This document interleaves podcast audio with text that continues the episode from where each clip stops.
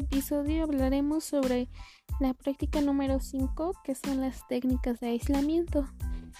Tendremos el aislamiento protector de contacto entérico, respiratorio y estricto. Bueno, en este segmento voy a hablar sobre todos los tipos de aislamiento. Primeramente voy a decir lo que es el aislamiento. Y esto, bueno, es la acción y el efecto de aislar. Este verbo se refiere a dejar algo solo y separado de otras cosas, y quiere decir que tenemos que apartar a una persona de la comunicación y del trato con las demás personas. Y bueno, en un sentido físico, este el aislamiento bueno, va a consistir en situar a alguien o algo fuera del contacto con otras personas o factores. En los objetivos del aislamiento, bueno, tenemos que que es este interrumpir la cadena de transmisión de una enfermedad infecciosa a fin de prevenir el contagio de entre pacientes y la comunidad. También prevenir y controlar los brotes epidémicos de enfermedades transmisibles y controlar la contaminación microbiológica ambiental y, y evitar las, las infecciones nosocomiales dentro de los hospitales. La finalidad de del aislamiento es la disminución del riesgo de infección para el paciente, para el personal sanitario y los visitantes mediante la interrupción de la cadena de transmisión y la disminución de la incidencia de infecciones nosocomiales, que es la prevención y el control de brotes, y poder prestar una alta calidad de atención. El sistema de aislamiento está indicado ante la sospecha clínica o evidencia de una enfermedad transmisible y de esta forma las normas deben ser aplicables en todos los pacientes infectados provenientes de la comunidad o con infecciones intrahospitalarias. Hay cuatro tipos de aislamiento. Está el aislamiento estricto, de contacto, respiratorio y protector y también vamos a poner el aislamiento entérico. la información que le debemos de dar al paciente, bueno, el paciente y su familia tienen que recibir información clara y esta debe ser necesaria para decirle las causas por las cuales es necesario un determinado tipo de aislamiento y cuáles son las complicaciones si no se lleva a cabo las normas y las pautas del aislamiento. Entre el material que vamos a utilizar, que es un material básico para los aislamientos, bueno, son mascarillas, comúnmente lo conocemos como cubrebocas, guantes, bata, calzas, que son las botas, y bolsas de basura y contenedores especiales.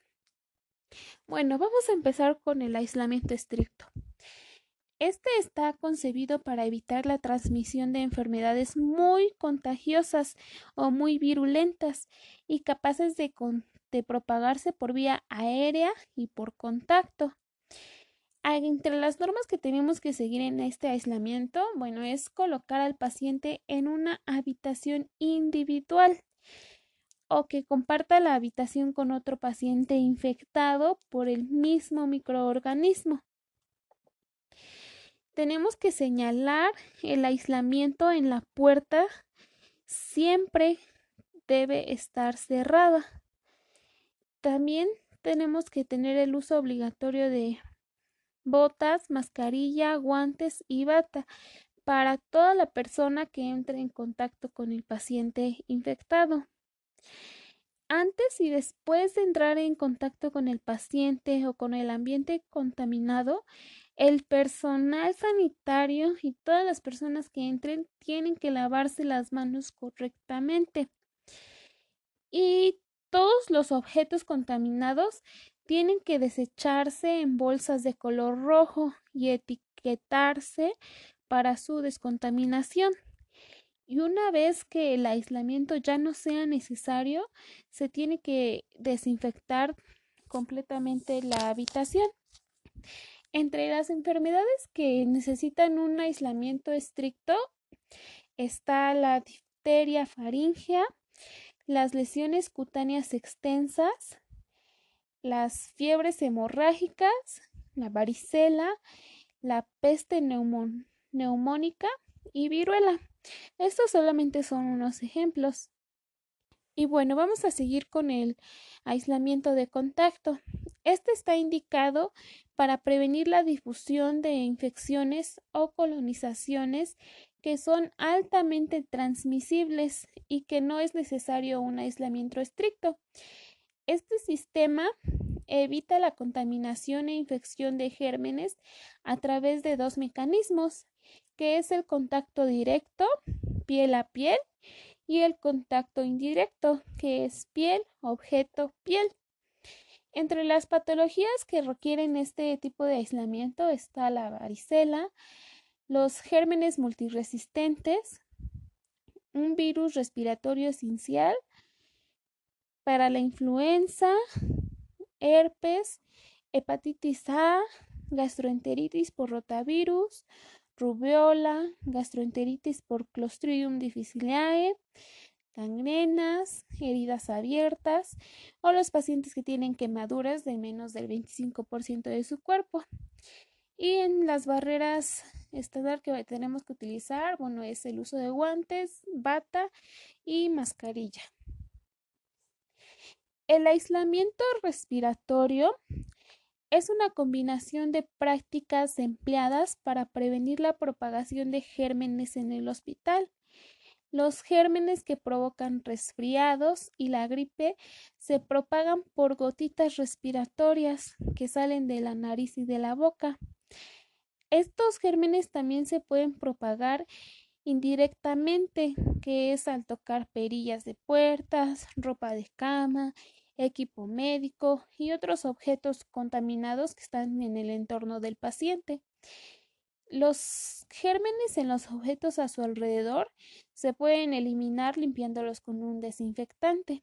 Y bueno, tenemos que tener una buena higiene de manos, ya que esto va a reducir la propagación de estos gérmenes.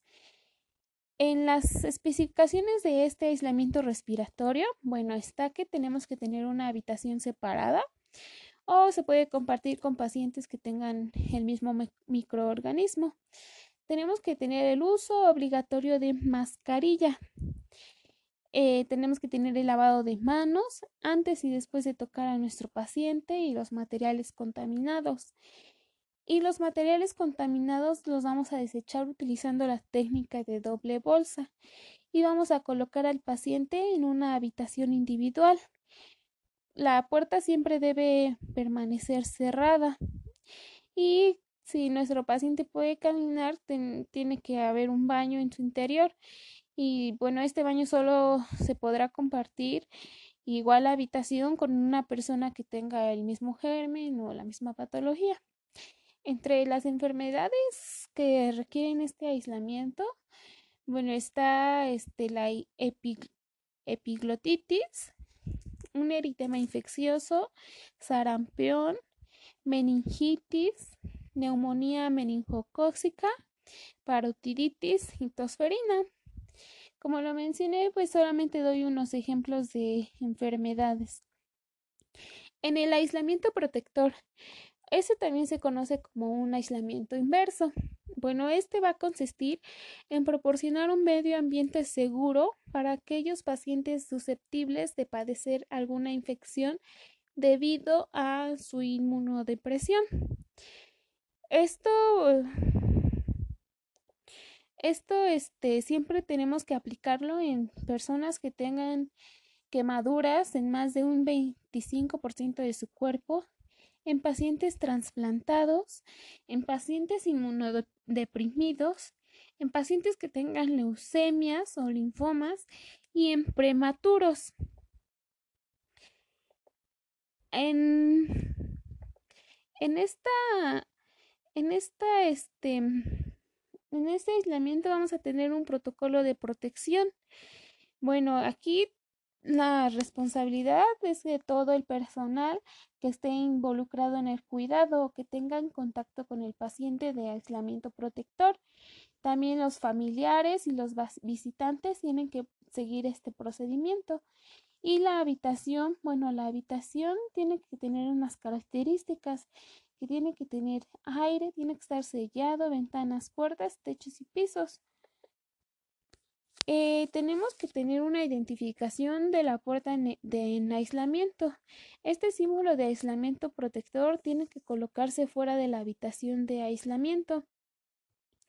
En los equipos de protección personal tenemos que utilizar igual la mascarilla, la bata, guantes, botas y estos se deben de colocar antes de entrar en la habitación. Esta, la habitación debe tener una limpieza diaria porque el polvo nos puede a, nos puede igual propagar enfermedades y es lo que no queremos porque nuestro paciente debe tener un aislamiento protector. Entonces tenemos que estar limpiando diariamente.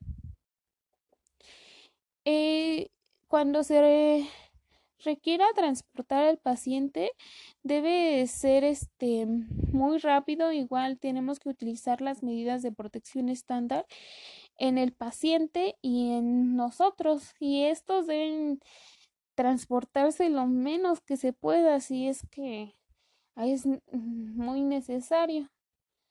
Las visitas bueno las visitas se debe primero contactar con la enfermera responsable del paciente y esta nos va a indicar las medidas que deben tomar y verificar que se lleven a cabo. Y el contacto con el paciente, o sea que sea un contacto muy cercano, no está permitido. Y la visita que no que va a entrar tiene que realizarse igual el lavado de manos antes de entrar a esta área y solamente las personas que no tienen infecciones pueden entrar en la habitación. Eh, este, este aislamiento va a finalizar cuando el médico responsable del paciente considere que el nivel inmunitario de nuestro pacientito es adecuado. Y por último está las precauciones entéricas o el aislamiento entérico. Bueno, este aislamiento se va a utilizar para evitar infecciones que puedan transmitirse a partir de contacto indirecto o directo con las heces. Este aislamiento se utiliza para pacientes que tienen hepatitis B, perdón, hepatitis A, amebiasis, cólera, fiebre tifoidea o encefalitis. Eh, aquí las características de este aislamiento, bueno, es que tenemos que tener un lavado de manos, una habitación individual con lavabo. La bata debe ser obligatoria para la persona que esté en contacto con el enfermo y tenemos que utilizar guantes cuando estemos manipulando el material contaminado. Y dentro de la habitación tenemos que tener estos materiales, los guantes, las batas, los cubrebocas, etc. Em, mm, estas son algunas precauciones y protección. Bueno, tenemos que usar guantes si estamos en contacto directo con sangre, secreciones corporales, este, secreciones mucosas de la piel, con tenemos que usar el delantal o el uniforme adecuado para protegernos la piel. Tenemos que usar gorro y mascarilla y botas cuando hay grandes contaminaciones y el uso de lentes también es apropiado. Y bueno, estas son algunas de las medidas que tenemos que tomar en estos aislamientos. Principalmente un aislamiento es para que nuestro paciente con esta enfermedad no pueda contaminar, bueno, ya estoy hablando en general de todos los aislamientos. Es para que nuestro paciente no pueda contaminarse de otras infecciones. De igual manera es para para para proteger a los demás pacientes que están en un hospital, a que ellos no puedan, este, ellos no puedan, este, adquirir la enfermedad de los pacientes aislados, igual del personal de enfermería, todo el personal que está en un hospital también se protege mediante estas medidas de aislamiento. A menos el aislamiento protector, este solamente se va a utilizar para proteger al paciente inmunodeprimido. Y es muy importante que nosotros tengamos en cuenta todos los tipos de aislamiento y las medidas de seguridad estándar para que nosotros podamos evitar infecciones nosocomiales dentro de un hospital y así poder evitar los brotes infecciosos. Y igual, de igual manera, tenemos que tener mucha precaución en las personas que van de visita, porque igual hay, ha llegado a escucharse que las personas van a visitar y no utilizan las medidas estándar de precaución y afuera, ya que están fuera del hospital, igual contaminan o ellos mismos se enferman. Entonces sí es muy necesario tener mucha precaución en todas estas medidas para así poder evitar más infecciones y, y evitar este pues sí que las personas se contaminen. Eh, bueno eso es todo por por este podcast y por estos tipos de aislamiento. Gracias